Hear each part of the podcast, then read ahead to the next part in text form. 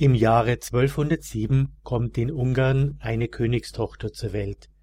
Ihre Eltern geben der Prinzessin einen besonderen Namen, Elisabeth, nach der Mutter von Johannes dem Täufer.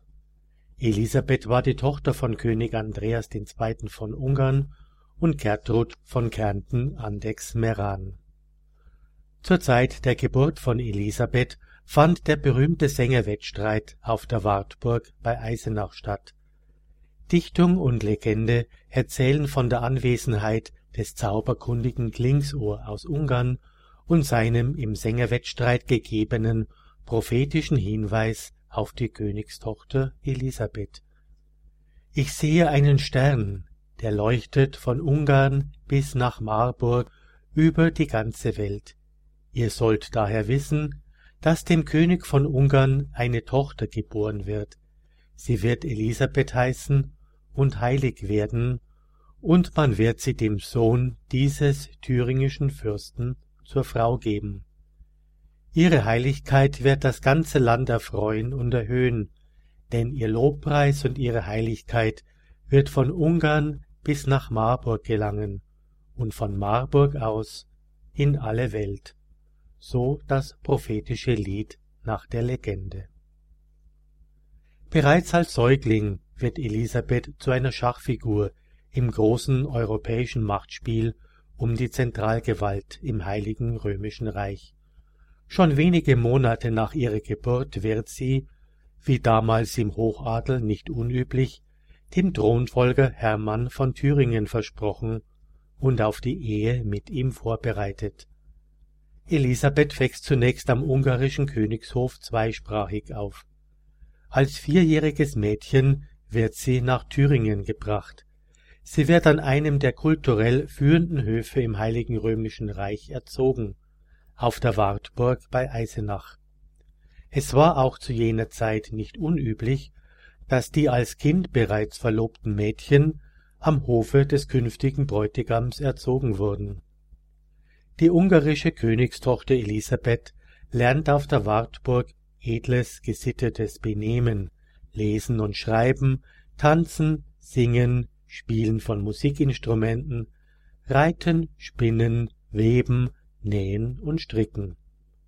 Gemeinsam wird sie mit den Nachkommen der Landgrafenfamilie erzogen. Unter anderem gehören dazu, neben ihrem dreizehnjährigen Verlobten Hermann, dessen zwei Jahre jüngerer Bruder Ludwig. Die heranwachsende Elisabeth fällt dadurch auf, dass sie um der Liebe und Barmherzigkeit willen sich aus der höfischen Etikette löst, höfische Zeremonien geringschätzt und ein herzliches und vor allem persönliches Zugehen auf Hilfsbedürftige zeigt, zu denen der Adel standesgemäß immer möglichst große Distanz einnimmt. Sehr oft wird die kleine Elisabeth in der Kapelle im Gebet vorgefunden. Im Spiel bewegt sie die anderen Kinder, das Vaterunser und das Ave Maria zu beten. Elisabeth wird im Alter von vierzehn Jahren verheiratet. Die Hochzeit findet in Eisenach in der Georgenkirche statt. Ihr Mann ist Landgraf Ludwig IV. von Thüringen, der jüngere Bruder ihres ursprünglichen Verlobten. Da ihr Verlobter Hermann inzwischen verstorben war, hat man sie mit dessen jüngerem Bruder verheiratet. Die Ehe mit Ludwig ist glücklich. Drei Kindern schenkt Elisabeth das Leben. Die Ehe beruht auf gleicher Gesinnung, tiefer Religiosität und herzlicher Liebe. Ludwig toleriert Elisabeths asketische Lebensweise und unterstützt ihre Werke der Barmherzigkeit, was aber von Seiten seiner Verwandtschaft sehr argwöhnisch, ja sogar feindlich betrachtet wird. In dieser Zeit lebten die meisten Menschen auf dem Land. Wer krank wurde, war auf die Hilfe seiner Familie angewiesen. Medizinische Versorgung gab es nur in größeren Klöstern und in den Städten. Lediglich wohlhabende Bürger und Adelige konnten sich einen Arztbesuch leisten. Um das Los der ärmeren Bevölkerung zu lindern, gründeten Klöster, Adelige und Patrizier aus aktiver christlicher Nächstenliebe Siechenhäuser und Hospitäler. Diese Stiftungen betreuten alleinstehende Kranke, Alte, Witwen und Waisen.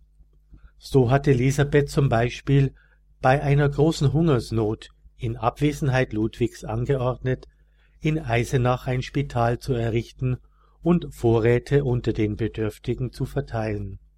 Elisabeth hatte auch Anteil an der Gründung eines Spitals in Gotha und stiftete dem Bettelorden der Franziskaner eine Kapelle in Eisenach. 1227 nimmt Elisabeths Mann Ludwig mit Kaiser Friedrich II. an einem Kreuzzug teil. Elisabeth, die ihr drittes Kind unter ihrem Herzen trägt, begleitet ihn bis Schmalkalden, um sich dort von ihm zu verabschieden. Doch schon in Süditalien stirbt Ludwig an einer Seuche. Elisabeth ist zwanzig Jahre. Die junge Witwe gerät mit ihren Schwägern in Streit um die ihr zustehenden Witwengüter. Elisabeth muss die Wartburg bei Eisenach verlassen und zieht mit ihren drei Kindern nach Marburg. Kaum angekommen, gründet sie ein Hospital. Die Kapelle ihres Hospitals in Marburg lässt Elisabeth dem heiligen Franziskus weihen. Es ist die erste dem heiligen Franziskus geweihte Kirche nördlich der Alpen.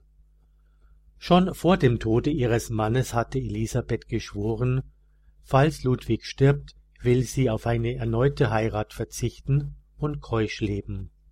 Sie sagt in Marburg den weltlichen Dingen ab, gibt ihre Kinder weg und pflegt im Marburger Hospital gemeinsam mit wenigen Helferinnen Kranke jeden Alters. Unter ihrem Wahlspruch Wir wollen die Menschen fröhlich machen kümmert sie sich besonders um Kranke mit Aussatz. Elisabeth wird nur 24 Jahre alt. Sie stirbt als königliche Prinzessin von Ungarn geborene und als Landgräfin von Thüringen verwitwete in ihrem Marburger Hospital. Nach 14 Tagen schwerer Krankheit verlassen sie in der Nacht vom 16. auf dem 17. November 1231 die Lebenskräfte. Die Todesnachricht verbreitet sich schnell. Viele Menschen strömen herbei, damit sie Elisabeth noch einmal sehen können. Ihr Leichnam wird öffentlich aufgebahrt und am 19. November in der Franziskuskapelle ihres Hospitals beigesetzt. Über ihrem Grab hat man aus Anlass der Heiligsprechung später die Elisabethkirche gebaut. Dieser Sandsteinbau gilt als Meisterwerk der deutschen Frühgotik. Das Grab Elisabeths kann man auch heute noch besuchen.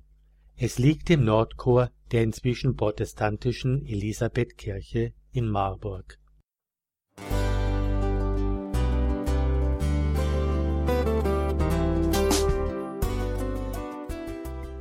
Liebe Zuhörerinnen und Zuhörer, vielen Dank, dass Sie unser CD- und Podcast-Angebot in Anspruch nehmen.